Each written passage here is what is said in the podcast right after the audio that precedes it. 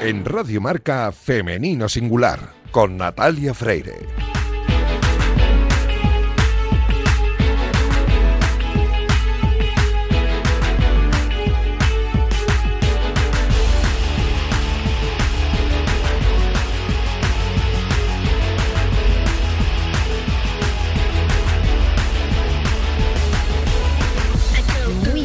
Días y bienvenidos a Femenino Singular, el programa que escuchéis ahora mismo en la sintonía de Radio Marca. A los mandos técnicos me acompaña Daniel López Cantador, que ya está haciendo que todo suene a la perfección, y comenzamos el programa número 219 con la intención de dar espacio y voz a las mujeres de nuestro deporte. Poco a poco vamos avanzando hacia la igualdad, pero aún queda camino por recorrer y queremos hacerlo juntos. Y juntos estamos también aquí en Radio Marca para recuperar la memoria de esas grandes mujeres que hicieron historia en el deporte a principios del siglo XX. Y para hablarnos de todo ello tenemos aquí en Femenino Singular al historiador Jorge García. Arrancamos ya.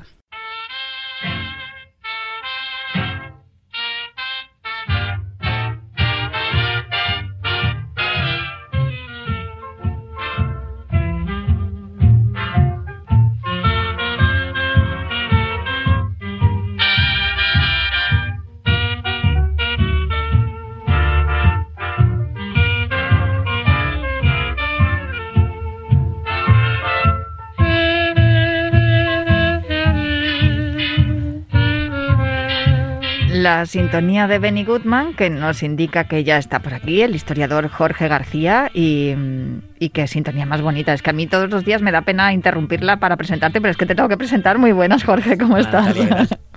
Un sábado más aquí en Femenino Singular para hablar sobre la mujer y el deporte en el, a principios del siglo XX, sobre las pioneras del deporte. Es curioso, no sé si sabes que, bueno, sí, seguro que lo sabes, pero para los que no lo sepan y están escuchando, en el mes de septiembre de 2004 comenzó una aventura aquí en Radio Marca que se llamaba La Deporteca. Bueno, no tenía ni siquiera nombre cuando comenzamos, luego ya fuimos pensando en ponerle un nombre a la sección y tal. Y la idea era explicar a los oyentes que había una relación muy estrecha entre lo que es la cultura y el deporte, que había una relación estrecha y que el deporte es cultura y que hay mucha cultura alrededor del deporte. Y es curioso porque en la sección de la que vamos a hablar hoy bien podría ser un tema de la deporteca, pero perfectamente.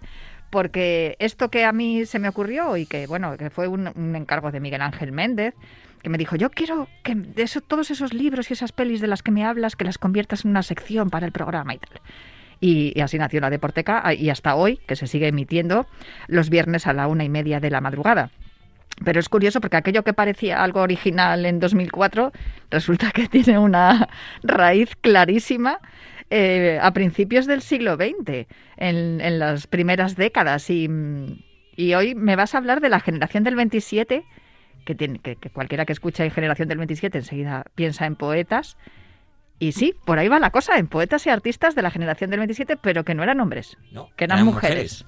Hubo una generación femenina del 27 una generación que por desgracia no es tan conocida, pero que tuvo su importancia y que sobre todo eh, transmitió el deporte y transmitió esa manera de, ver de la nueva mujer deportista como un elemento más de, la cultura y como una eh, forma, una reivindicación de, pues, del despegue que, que habían logrado durante los dos primeros, las dos primeras décadas de, siglo. Hay dos nombres que sobresalen por encima de las demás, aunque hubieron más mujeres, pero los dos nombres que sobresalen son el de Maruja Mayo en pintura y el de Concha Méndez en poesía. Sí. Y además es que mm, tuvieron una relación también muy estrecha con dos, con dos artistas, con dos poetas, con dos eh, personajes que sí que son conocidos. Ellos son mucho más conocidos que, sus novias, ¿no? Por decirlo de algún modo, sus novias, parejas. Es que no me gusta nada el término pareja.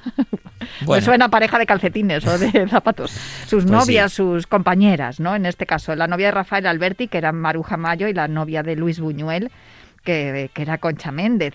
Y mm, vaya, vaya, mm, cuatro, ¿eh? Sí, pero así pasaba muchas veces. La, la mujer, la pareja, la novia o la compañera o la amiga eh, muchas veces quedaba eclipsada y, también tuvieron su importancia y también vieron en el deporte esa manera de, de, contar sus historias, de, de exponer toda esa novedad, todo ese modernismo que, que, surgió a principios de siglo. Es que el deporte es inspirador. no solo porque, porque estéticamente es hermoso, sino porque también potencia muchas cosas de las que se hablan luego en las poesías y que se pintan en los cuadros. pues eh, todo, todo esos, esos conflictos internos que le puede pasar a una persona, toda esa fuerza que se saca del interior para poder superar los límites. Es que al final el deporte, como te estaba diciendo, da para mucho, hasta para un programa que lleva ya 17 temporadas, casi 17 temporadas en pues, la Para que veas.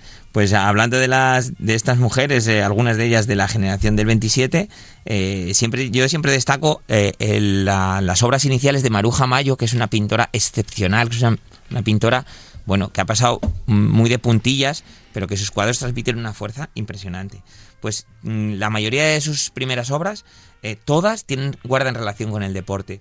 De hecho, hay la primera serie que se llama Estampas Deportivas tiene unos cuadros preciosos, por ejemplo, elementos eh, para el deporte, que también utiliza, eh, pues por ejemplo, la raqueta de Concha Méndez o, la utiliza todas las cosas que, utilizaba Concha Méndez para el deporte, las, las incorpora a, su, a su obra. es que ellas además practicaban deporte, o sea, er, eran eh, pintora en el caso de Maruja y, poeta en el caso de Concha, pero es verdad que ellas también practicaban deporte, lo observaban y, les gustaba, claro, y por eso lo trasladaban a sus obras. Eso es, por ejemplo, es que eh, la vinculación de Concha Méndez con el deporte era brutal. Aparte de ser la pareja de Luis Buñuel, que Buñuel entonces era boxeador, eh, hablamos de que Concha Méndez eh, era la campeona de San Sebastián de natación y ella había ganado en el 27, pero es que su hermano Pedro era campeón de España cuatro veces de natación y su hermana María Luisa eh, fue la campeona de España en las dos primeras ediciones, la del 24 y la del 25. Entonces, eh, ellos veían el deporte como algo natural, como, como su modo de vida, entonces así lo expresaron. Por ejemplo, Maruja Mayo pintó otro cuadro que se llamaba Bañista, que utilizaba la figura de Concha Méndez que era la, nadadora, y la utilizaba como de reclamo. Más tarde eh, dibujó otros dos cuadros preciosos que se llaman Ciclista y Tenista, que forman parte de, esta, de la serie de estampas deportivas, que también transmiten transmiten todo, todo ese icono de la mujer pues dinámica, transgresora, eh, alejada del estereotipo que, reinaba, que era el de la mujer que eh, relegada al hogar, que no podía salir a la calle, que no podía trabajar sus músculos. Entonces, utiliza la, la figura de las deportistas pues para transmitir eh, ese, eh, ese nuevo cambio, ese nuevo rol de, la mujer a, principios de siglo. Desde luego, además es que es lo que ellas querían también transmitir, ¿no? Que había una revolución en ese sentido de la mujer y que no iban a quedarse ahí eh, viéndolas venir como, el, como la, tecnología y el hombre avanzaba sin ellas tomar partido hmm. ni tomar parte de, sobre ello. Desde luego, sí que es verdad que lo que se transmitía eh, era esa intención de, de bueno, pues de, de avanzar, ¿no? de, de modernidad y, lo consiguieron. Y además es que estaban rodeadas también de, personas, pues yo qué sé, estamos hablando de Alberti y de Buñuel, pero es que estaban Lorca, estaba Dalí, es que había un montón de gente alrededor con una creatividad y una eh, unas ganas de, de, expresar incipientes y, brutales que desde luego eh, se trasladó también al mundo femenino. Em, también eso suponía para ellas, creo, ¿no? No sé si me sacas a mí de mi error, una forma también de de abrir, abrir nuevos horizontes para ellas. Sí, eso es. Y bueno, fíjate, para que, para que entiendas mm, el pensamiento de Maruja Mayo, las habilidades y, todo, todo ese avance, em, ella estudia en el instituto, en la institución libre de enseñanza, ¿no? Eh, y de hecho la Junta de Ampliación propia de, de esa institución le concede una beca y luego recala en el Instituto Escuela, que hemos hablado mil veces de la importancia que dio el Instituto Escuela a las deportistas. Bueno, pues acaba siendo la profesora de dibujo de ese mismo instituto que era tan avanzado a nivel social y deportivo. Eh, eso al final también pues, eh, pues le hace estar en contacto con las nuevas vanguardias, la nueva generación y, es, eh, es, ya te digo, el deporte se convierte en algo esencial. pero no solo en la pintura de Maruja Mayo, es que los ilustradores de la época, ilustradores que eran los que hacían los dibujos de, para la prensa, para la revista, incluso para los anuncios, toda la publicidad, todo estaba vinculado al, al papel de la mujer deportista.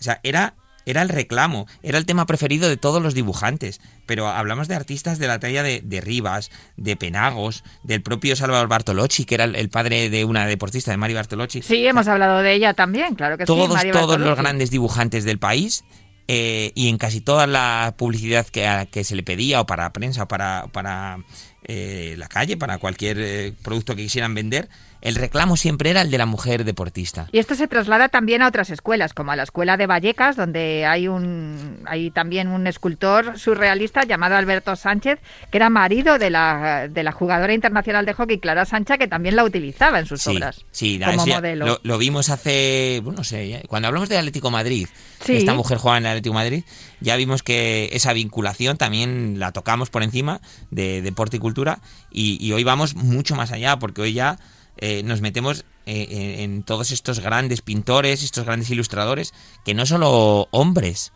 también hubo mujeres ilustradoras como Lola Anglada o como Ángeles Torner, que utilizaron a esa mujer fuerte, intrépida, decidida, para plasmarlo en sus obras y, para utilizar pues a la tenista, a la nadadora, a la ciclista o, a la o a la deportista que practicaba remo, por ejemplo, para, para reflejar en sus obras y en sus dibujos todo, todo ese cambio. Y ya no solo hemos hablado de la, de la ilustración, hemos hablado también de la pintura, pero como decías tú al principio, eh, en la, la, literatura, a través de sobre todo de la poesía, eh, eh, rinde todo ese culto al, dinamismo, a, la mujer deportista, y lo hace de una manera que, no solo las mujeres que practican escriben poesía sobre eso, sino artistas de la talla de Alberti, en la obra de, de Marinero en Tierra, habla de, las esquiadoras y habla de esa vinculación del deporte con la, con la cultura. Adiós, patinadora, novia mía, de vellorí tu falda da un revuelo, de campana de lino en el pañuelo, tirante y nieve de la nevería. Qué bonito, esto es un verso de Marinero en Tierra. Pues mira, eh, ahí vemos, eh, entonces hablaban, hablaban de patinadora, no, se refieren eh, al esquí, a la, a la, práctica del esquí, y era, era muy recurrente y y, ya te digo, Alberti lo utiliza, pero otros muchos también lo utilizaron. Mira, tengo otro aquí de Concha Méndez, de lo que estábamos hablando. Morena de luna vengo, teñida de yodo y sala, ya quedó el mar de plata, sus barcas y su arenal. En el estadio me entreno, al disco y la jabalina, al verme jugar sonríen las aguas de la piscina. Y el viento, gran volador, sale a la noche vestido de teniente aviador. En las sienes se me clavan latidos de su motor. Yo quisiera, ay, que bajaran al estadio las estrellas con discos y jabalinas y poder jugar con ellas. ¡Jolines, qué bonito! Para que veas la, Pues sí, hay deporte. Esto es una maravilla, de verdad. Concha Méndez, por favor, quédense con este nombre. Estamos hablando de las mujeres que a día de hoy, por suerte, ya han sido recuperadas todo su legado y que se eh, siempre se les ha considerado como como mm, paralelas a, la generación mm, del 27, pero que en realidad ellas forman parte de esa propia generación del 27 y, utilizaron el deporte para, la cultura. ¿no? Eh, Josefina de la Torre, que fue otra gran poeta y, también miembro de esa generación, eh, fíjate, ya no solo que escribiera sobre deporte, es que ella fue la directora del primer club náutico que hubo en, Canarias. Y, sí, porque ella era canaria. Y también lo utilizó ella pues mira, jugaba al tenis, jugaba, eh, practicaba natación, fue la presidenta del primer club de natación que hubo allí. Eh, era, era una vinculación que era absoluta en todos los en todos los términos. Oye, de, Josefina de la Torre hay, hay, unos versos que son maravillosos y además yo creo que también resumen esto. Juego al tenis, me encanta conducir mi auto, pero mi deporte predilecto es la natación. He sido dos años presidenta del primer club de natación de mi tierra. Nací en medio de la modernidad, del canto a los medios de transporte, a la velocidad, al vuelo. Mis primeros poemas están llenos de estas cosas, de los clamores a la era moderna, de aviadores, aviones, motores, hélices, telecomunicaciones. Es lo que estamos pues hablando, o sea, es que es el avance. Es el resumen. Sí, sí, es el avance y la modernidad. de ese avance, pero de en todos los campos, de, ya no solo los deportivos, los sociales, eh, ese paso de, la mujer al espacio público, de esa conquista y, y esa, sobre todo, es el paso a que la mujer sea, sea independiente, que la mujer rechace las convenciones sociales que había hasta entonces y, esa búsqueda en el deporte al aire libre de, la libertad, de sobre todo, lo hablamos en los primeros eh, capítulos que hicimos, mm, la felicidad y sobre todo eh, lo que les transmitía ya es el deporte, lo que les aportaba para su vida. Yo les pido a nuestros oyentes que recuerden estos nombres, el de Maruja Mayo y que miren sus pinturas y, todo, todo como, como reflejó en, esos dibujos también eh, lo que es el deporte, el amor por el deporte y el, de Concha Méndez, no solo por ser eh, novia de, Luis Buñuel, sino por todo lo que hizo, ¿no? Que, que, es que además ella era poeta, dramaturga, guionista de cine, editora, campeona de natación, en fin, y en todas estas actividades ella lo que pretendía era demostrar que la mujer era tan moderna como los tiempos que estaba viviendo y que era capaz de hacer un montón de cosas que es en definitiva, lo que intentamos hacer aquí también cada sábado, demostrarlo y cada sábado tanto con tu sección como con las entrevistas que luego que tenemos con nuestras deportistas y nuestras mujeres del deporte. Pues muchísimas gracias, Jorge, me ha encantado. Esta sección de hoy, bueno, me gustan todas las que hacemos siempre, pero esta me ha gustado especialmente por, ese vínculo que tiene también con la Deporteca. Muchísimas gracias. Nada, hasta, el sábado que viene. Estaba claro que no podíamos ser agua. Que lo que sientes no puede verse desde aquí. Unas palabras de aquella forma interpretadas. Ah, no tienen vida, no. Ni tienen dónde ir. Dónde ir, lo has olvidado. La vida crece entre los matices siempre lo que no En los últimos meses, por no decir en el último año y medio, mm, me he quejado mucho de todo lo que estaba ocurriendo porque no podía hacer esto o lo otro, porque nos habían quitado muchas cosas, porque este maldito virus nos estaba robando tanto. Y mm, sin embargo, trabajando como trabajo en un, en un oficio que adoro, el del periodismo y trabajando en mi radio, que para mí es como, como mi segunda casa, Radio Marca, tengo mucha suerte, muchísima suerte, porque además me encuentro en mi camino con mujeres extraordinarias que me recuerdan que la vida es un regalo y que con quejarse no conseguimos nada, sino todo lo contrario, perder una energía que debemos emplear en hacer otras cosas hermosas y además que son satisfactorias y gratificantes también para nosotros. Bueno, este es el caso de nuestra protagonista de hoy, Carmen Jiménez, que tiene una historia que si la cuentas así em, brevemente, dices, santo cielo, qué espanto, qué horror, pobrecita. Y sin embargo, hablas con ella y dices, pero, pero si esto es una mujer, esto es un, esto es un prodigio de la naturaleza o, del ser humano, desde luego, eh, ha, dado, ha dado en el clavo, creando a esta mujer, que si hay un dios o, un ser divino o la naturaleza. Muy buenos días, Carmen Jiménez. Mira, ya no me enrollo más, porque lo que quiero es escucharte. Buenos días, Natalia. Tu historia es tu historia es tremenda. El otro día cuando hablábamos para preparar la entrevista, yo decía, "Tienes que escribir un libro." Pero ya no por todas las dificultades por las que has pasado, sino por cómo las has resuelto. Bueno, pues nada, algún día me cruzaré con, con alguien en el camino que, que se proponga escribirlo porque yo por escrito me expreso bastante mal, así que yo sola no podría hacerlo. No, lo tuyo es vivir. Y eso que hace unos cuantos años, eh, 10, ¿no? 10 o 11 años, casi pierdes la vida. Sí, sí, sí, 11 años. 12 de marzo del 2010, para ser exacto, sí. Algo tremendo porque, mm, bueno, pues eh, tuviste un, un altercado, un problema y tu pareja de entonces te tiró por la ventana y perdiste la movilidad de las piernas. Es algo que dicho así a mí, yo es que sigo espantada cada vez que lo cuento pero es que lo, más eh, impresionante de todo esto es cómo te recuperas y, cómo rehaces tu vida.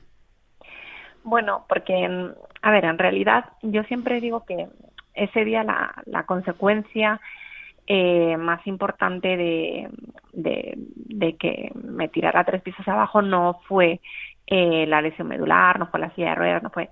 Lo, lo más importante fue que salvé la vida. Hmm. Em, y que eso para mí fue un punto de inflexión porque marcó un antes y un después en mi manera de sentir, en mi manera de ver, en mi manera de, de, relacionarme con las personas y de relacionarme conmigo misma, porque al final eh, fui plenamente consciente de que la vida es el valor más importante y es la esencia de todo, que mientras estás vivo, pues pues vale la pena y tienes opciones. Entonces, en realidad, aunque, aunque fue duro y tuvo, llevó un proceso, eh, fue algo que para mí, eh, visto eh, a 11 años, eh, 11 años después, mm, me marcó en positivo. Hablábamos el otro día que justo eh, lo dice algunas veces Teresa Perales, ¿no? Que ella agradece haberse quedado sin la movilidad de las piernas porque entonces, pues no, de no haberla, de no haber perdido esa movilidad, no había vivido todo lo que ha vivido. El caso es que tú rehiciste tu vida, tuviste una niña, te casaste, tuviste a Ana, eh, luego te separaste, te empezaste otra relación y decidiste también tener un hijo. Y aquí es donde empieza la historia, digamos, con el deporte, ¿no? Porque es cuando aparece Bruno. Correcto, así es. Bruno, que es un ángel, podemos decir, ¿no? Sí, Bruno, yo soy mamá en la tierra y en el cielo. Tengo, dos niñas aquí y luego tengo a Bruno allí, entonces soy mamá en muchos sitios. Ah. Entonces, bueno, Bruno fue mm, eh, también un punto, eh, un antes y un después en mi vida, eh, muchísimo, o sea, más eh, mm, importante y más poderoso que, que, cualquiera de las cuestiones que he vivido, ¿no? Porque al final te dicen que los hijos te cambian la vida, ¿no? Hmm. Y es verdad. y a mí me, me, han cambiado la vida mis tres hijos, pero Bruno, eh, de manera, bueno, pues eh, significativa, porque, bueno, Bruno nació y murió, que siempre me cuesta decir esa segunda parte, eh, el mismo día, lo cual es algo que, bueno, pues... Mm, bueno, para explicarlo, ya, es, es, muy fuerte, pero para explicarlo te pusiste de parto antes de tiempo y, llamaste al 112, pero no, no llegaron a tiempo. No, no, no, no, no. Hice cuatro llamadas, estuve en total una hora y dos minutos esperando durante esas cuatro llamadas y bueno, cuando ya llegaron, mi hijo había nacido en mitad de todas esas llamadas, justo después de la segunda. Hubo una tercera, una cuarta, mi hijo nació, eh, pero claro, yo era, un, era prematuro, estaba embarazada de 34 semanas, hasta mm. como un mes y medio más o menos.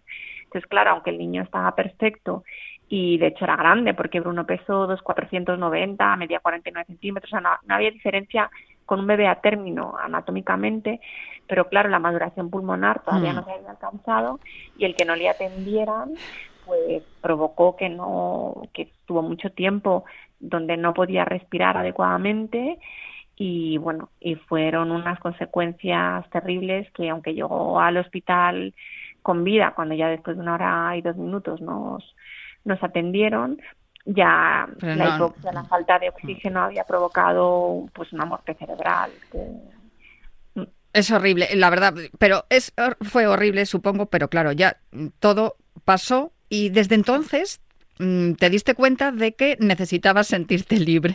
Y eso es lo que muchas veces da el deporte, ¿no? Así que Bruno te inspiró y te dio la fuerza para hacer algo que ya hacías antes de, encontrarte, desde que, de que te tirara tu expareja pues, desde un tercer piso y perdieras la movilidad de las piernas, algo que tú ya hacías, que era correr, y de repente te inspiró Bruno para volver a correr lo que pasa que con una handbike, ¿no? Ahora corres con las manos y, y, no con las piernas. Y esto es curioso porque te ha llevado a lo más alto del Campeonato de España en tres distancias, en 800, en 1500 y en 5000. Ahora tenemos una atleta, tenemos una campeona de España en tres distancias y además em, tienes una, em, digamos, un, un, propósito, ¿no? Y es el Club Run for You, eh, a través del cual tú también intentas recaudar fondos para conseguir que las personas con movilidad reducida puedan recuperar esa, esa posibilidad de hacer deporte, porque todas las prótesis y todas las, las em, bicicletas y sillas de ruedas adaptadas para, para vosotros, para los atletas con, con movilidad reducida, con los, los atletas adaptados, como me gusta decir a mí, pues son muy caras.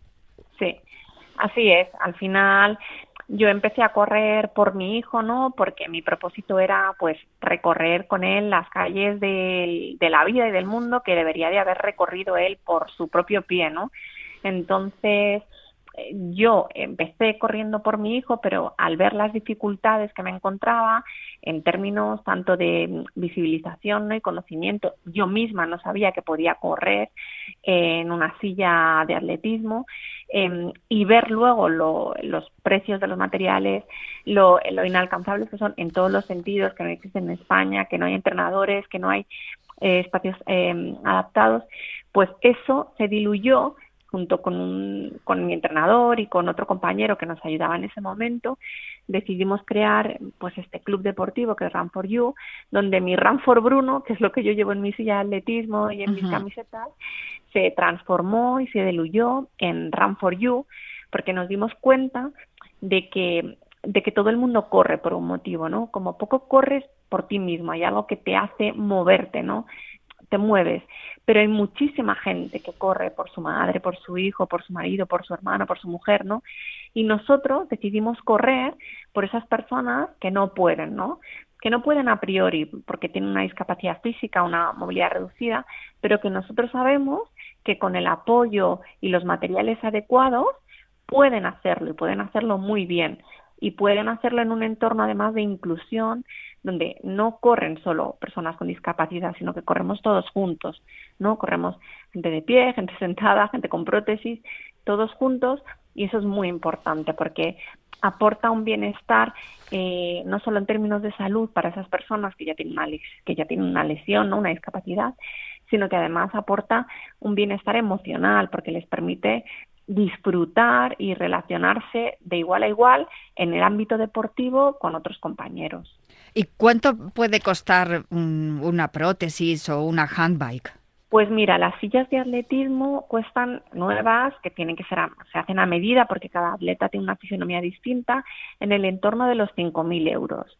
Y las prótesis, pues depende si son prótesis por debajo de la rodilla, por encima, si es una, si son dos, pero mínimo, mínimo, mínimo, las prótesis pues más pequeñitas, no por debajo de la rodilla, una sola prótesis tal, pues en torno de 10, 12 mil euros aproximadamente.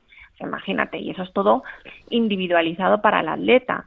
Entonces es muy complicado y eso supone por sí una barrera económica para que las personas puedan practicar deporte y convierte el deporte en un lujo y eso no es aceptable. Por eso nosotros intentamos romper em, ese concepto, ¿no? El deporte debe ser algo accesible para todos y con más motivo para personas que ya tienen una movilidad reducida, ¿no? Tenemos que darles la posibilidad de correr bueno, deporte. Desde luego, es que precisamente en este programa que hablamos de, igualdad y de inclusión, eh, es que los, lo denunciamos continuamente, ¿no? Las diferencias que hay entre, entre los premios, por, ejemplo, que reciben hombres y mujeres eh, dependiendo del deporte, y, pero es que ya esto es tremendo, porque ya no es una diferencia entre hombres y mujeres, sino entre atletas, atletas que adaptados o atletas que no necesitan esa adaptación.